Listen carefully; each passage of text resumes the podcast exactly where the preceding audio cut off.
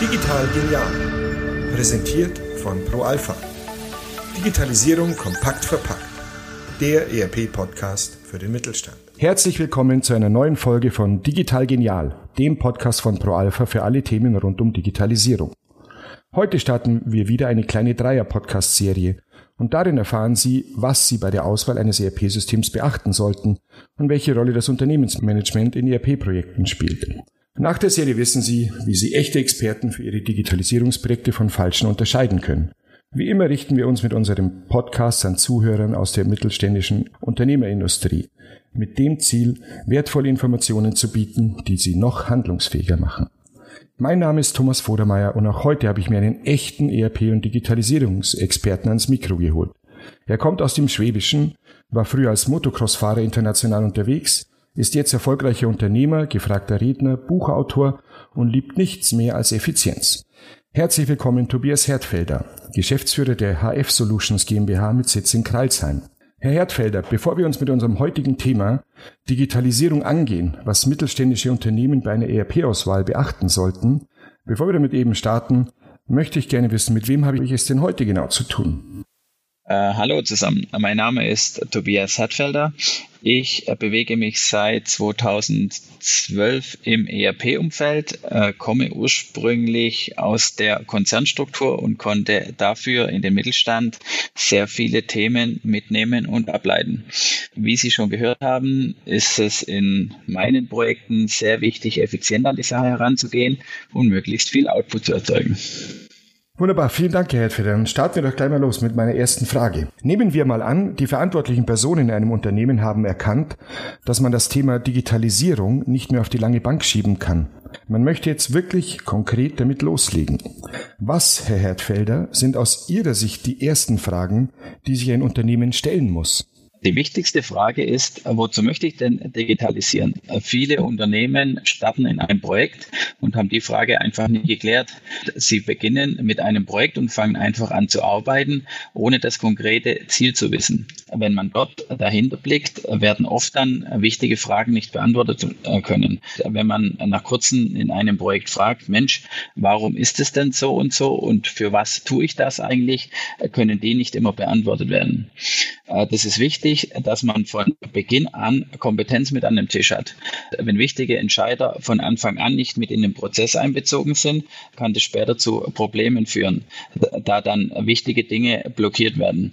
Im Beispiel könnte das sein, dass man äh, eine Lean Production oder irgendetwas äh, einführen möchte und möchte das mit ERP ausrollen und die Produktions- oder die Geschäftsleitung sieht es dann einfach anders am Ende vom Tag. Äh, ein weiterer Punkt oder eine weitere Frage, die man sich zu Beginn stellen soll, ist, was möchte ich denn alles umsetzen? Also man hat ja neben dem Tagesgeschäft nur begrenzte Ressourcen und kann da nicht alles parallel umsetzen. Das Tagesgeschäft nimmt einen schon ganz viel von den Ressourcen weg oder nimmt da ganz viel Platz ein. Und von dem her sollte man eigentlich im Sinne der Effizienz sich lieber auf kleinere Bausteine äh, beschränken und sollte die dafür aber konsequent dann durchziehen und zu Ende bringen. Der Verzicht ist hier eine entscheidende Rolle. Und wer sich diese Frage von Beginn an stellt und das immer im Hinterkopf mit haben wird, wird auch erfolgreich ein ERP-Projekt umsetzen können. Mhm. Die Digitalisierung hat ja auch zwangsläufig natürlich mit Software zu tun, ja. Und das ERP-System ist ja meistens die Steuerzentrale ja? und, und damit auch vollständig äh, involviert. Ähm, die passende ERP-Lösung dagegen zu finden, ist ja oft wie die berühmte Nadel im Heuhaufen zu suchen. Welche Erfahrungen haben Sie denn dazu gemacht in Ihren verschiedenen Projekten? Die Erfahrung, äh, die ich äh, dazu gemacht habe, ist, äh, dass man letztendlich zu viel Wert auf das ERP-System legt. Ja, man hat ja bestimmte Prozesse in einem Unternehmen und man hat eine bestimmte ERP-Lösung, die dann auch bestimmte Prozesse unterstützt. Aber letztendlich ist es so, dass die Software am Ende vom Tag nur das umsetzt, was ein Unternehmen als Prozess festlegt und das dann in der Regel auch durchführen kann. Also das bedeutet, dass viele ERP-Unternehmen Unternehmen heute schon eine ganze Latte an Funktionen anbieten oder anbieten und man letztendlich auf den Auswahlprozess, äh, auf die Funktionsweise des ERP zu viel Fokus legt. Äh, viel wichtiger wäre dabei, dass man im Endeffekt ein Konstrukt schafft, das nicht zu komplex ist. Also das bedeutet aus der Prozesssicht heraus klare Prozesse definiert und diese dann gegenüber dem ERP-System äh, challenged. Und auch hier ist es in der Regel so, dass man im Endeffekt den Sprung vom äh, Ist zum Soll zu groß macht und letztendlich äh, Anforderungen an einen ERP-Hersteller stellt zu Prozessen, die sich in der Praxis nur schwer umsetzen lassen.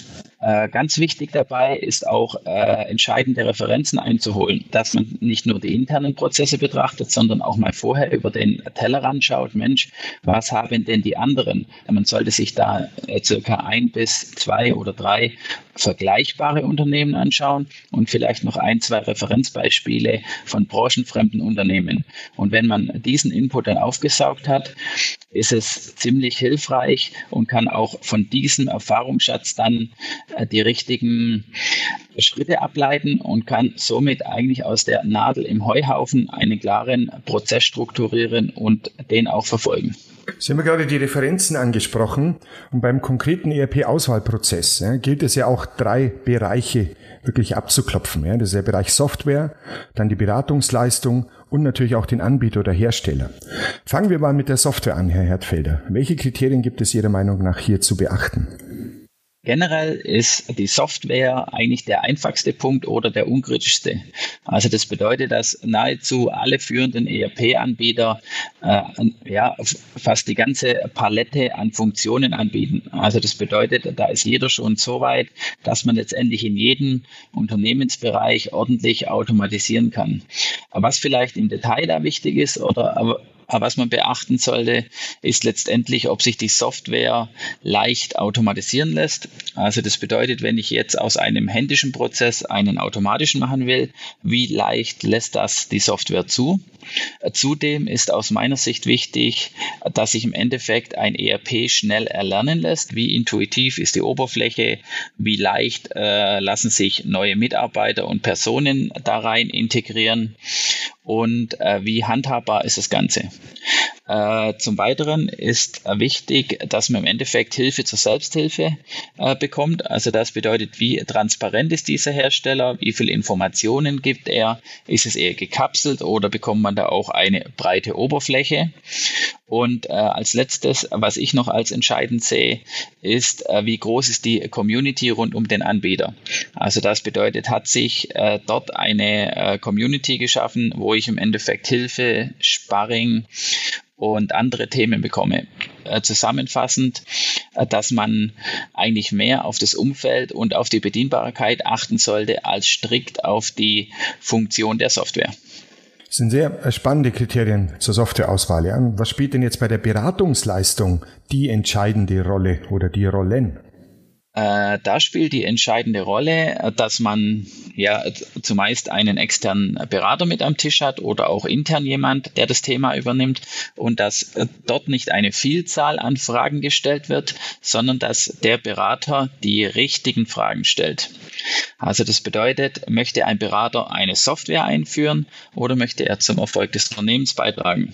Also das sind zwei wesentliche Richtungen mit großen Unterschieden, die dann auch ja, die Fragen im Endeffekt bedingen. Wenn ich jetzt einen Berater habe, der rein technischer Natur ist, wird der letztendlich Fragen zur Umsetzung und zur Technik stellen. Da wieder zur Frage eins: Es gibt eine ganz große Wie-Orientierung. Ist ein Berater aber daran interessiert, dass das Unternehmen Erfolg hat mit dem ERP-System, werden die Fragen eher in die Zielrichtung gehen. Des Weiteren ist wichtig, dass der Berater Verantwortung übernimmt. Also das merkt man ziemlich schnell, ob ein Berater der Dienstleister sein will oder ob er einfach sagt, nein, ich möchte mit Verantwortung übernehmen, dass wir hier Erfolg haben. Äh, was in der heutigen Zeit oder auch im Zuge der Digitalisierung immer schwieriger wird, sind die Reaktionszeiten der Berater. Äh, zu Beginn werden die Berater alle schnell reagieren, aber ist man da mal ein paar Wochen im Prozess, merkt man ziemlich schnell, ob der Berater weiterhin interessiert ist oder das Beratungshaus und ob man einer von vielen ist oder ob man da wirklich ernst genommen wird. Äh, was für uns auch eine weitere entscheidende Rolle spielt, ist die Frage, kennt er nur ein System oder hat er mehrere Systeme im Angebot? denn aus der Summe mehreren Systeme bekommt man natürlich einen großen Blick über den Tellerrand, der Ihnen als Unternehmen dann auch wieder weiterhilft. Und als letztes würde ich noch anführen, wie viel Erfahrung bringt diese mit? Weil letztendlich ist das ERP-Feld ein komplexes Feld. Es wird immer komplexer durch mehrere Anbindungen und Systeme.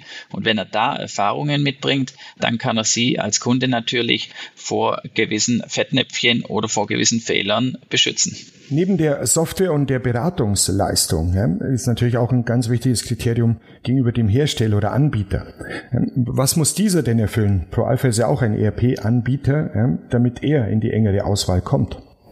Äh, letztendlich ist der wichtigste Punkt dabei, dass man eine Roadmap zur Weiterentwicklung aufzeigen kann. Also wenn man sich heute ERP-Systeme mit dem heutigen Entwicklungsstand anschaut, äh, ist das eine Momentaufnahme und im Endeffekt ein Vergangenheitsbezug. Aber viel wichtiger ist in der Zukunft, was kann ich denn aus dem System machen? Wie wird das weiterentwickelt? Hat der Systemanbieter eine Roadmap dazu?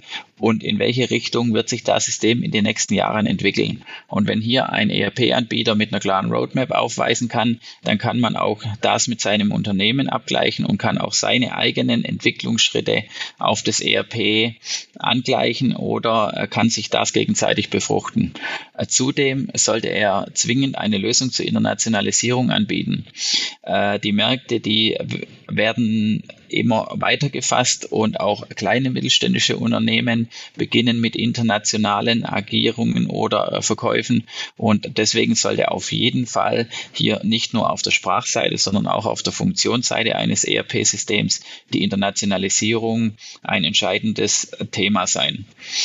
Ähm, ein weiterer Punkt, der da ganz wichtig ist, ist im Endeffekt eine offene und leichte und leicht zu bediente Schnittstelle zu anderen Systemen.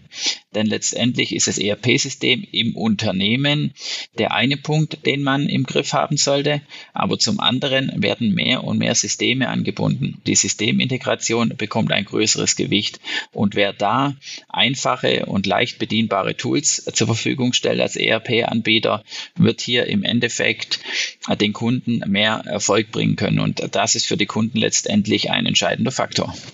Wunderbar. Und das sind ja auch viele Themen, die wir als Anbieter auch kennen und natürlich auch können. Ja.